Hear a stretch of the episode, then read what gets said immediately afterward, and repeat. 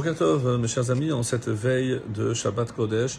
Alors, euh, pour une fois, au niveau de la Haftara, que nous allons essayer de commenter, on sera en accord aussi avec la diaspora, puisqu'on commence ce qu'on appelle euh, Shelosha de Puranuta.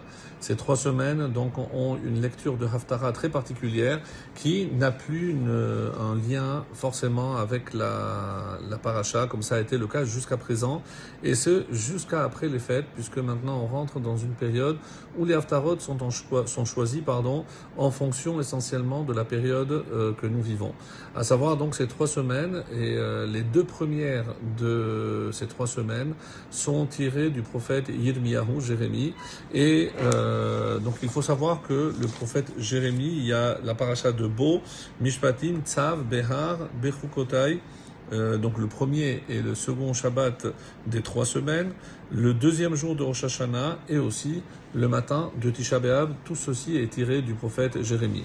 Alors, il faut savoir que Jérémie donc n'a pas eu la vie facile, donc euh, il a été envoyé à une période où le déclin euh, battait son plein, donc pour annoncer la destruction du royaume de Juda et évidemment la destruction du temple.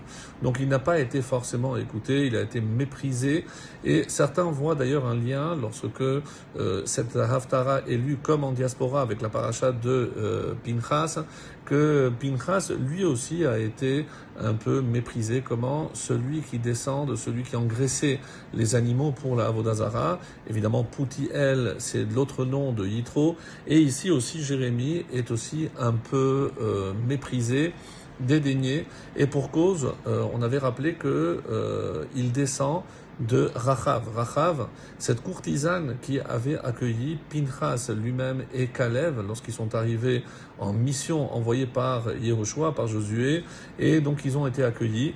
Et là, on voit que euh, ils ont fait une promesse, et cette promesse, c'est précisément de les euh, garder, de les sauver, mais à une condition, c'est qu'il ne fallait pas être à l'extérieur. Donc là aussi, on voit que euh, le lien, on peut trouver un lien avec Matot qui parle des vœux, des Nédarim, et là aussi, donc Rachav va être récompensée, elle va se convertir, elle deviendra l'épouse de Yehoshua. Et donc dire qu'une grande partie des prophètes descendra euh, justement de cette femme, c'est prouver qu'elle avait un mérite extraordinaire d'une part, et euh, Jérémie donc comme euh, son, nom l'indique, euh, c'est aussi euh, la crainte, la crainte de Dieu, et euh, même très jeune, il ne voulait pas accepter le fait d'aller annoncer, d'être un petit peu le porteur de malheur euh, en annonçant euh, que la, la, la, le royaume allait tomber. Et ce qu'il faut retenir, mes chers amis, c'est que ce n'est pas Chazvé Shalom que parce que à un moment donné, il y a une nation qui a réussi à mettre à plat et à, à vaincre le, le, le, peuple juif, euh, que c'est Hachem qui a changé, qui a choisi un autre peuple. Non. Tout ce que Akadosh Baruch Hu fait, c'est toujours à bon escient, c'est toujours euh, volontaire, et c'est pour nous montrer justement, parce qu'on a des responsabilités, on a un devoir moral, et dès qu'on faillit à ce devoir moral, comme on va le voir ici, eh ben Hachem nous envoie ses prophètes qui viennent nous annoncer, nous mettre en garde. Alors, c'est un texte qui, euh, évidemment, est relié avec ce qui va se passer, puisque il annonce que le mal viendra euh, du nord, avec cette image de la chaudière, et euh, Mitzafon Tipatar Araa, une allusion à, au nord, le royaume de Babylonie, avec à sa tête le roi Nabucodonosor.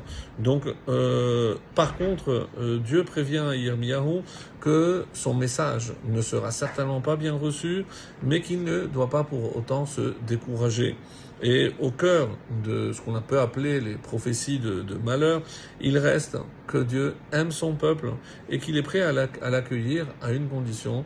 Et évidemment, c'est qu'il euh, amende son comportement. Et si jamais, évidemment, euh, il s'améliore, donc Dieu est prêt à lui pardonner à tout moment. Et il y a une vision aussi extraordinaire dans cette euh, Haftara, c'est la vision de l'amandier. Et quelle est la particularité de l'amandier? C'est que les fruits mûrissent en 21 jours.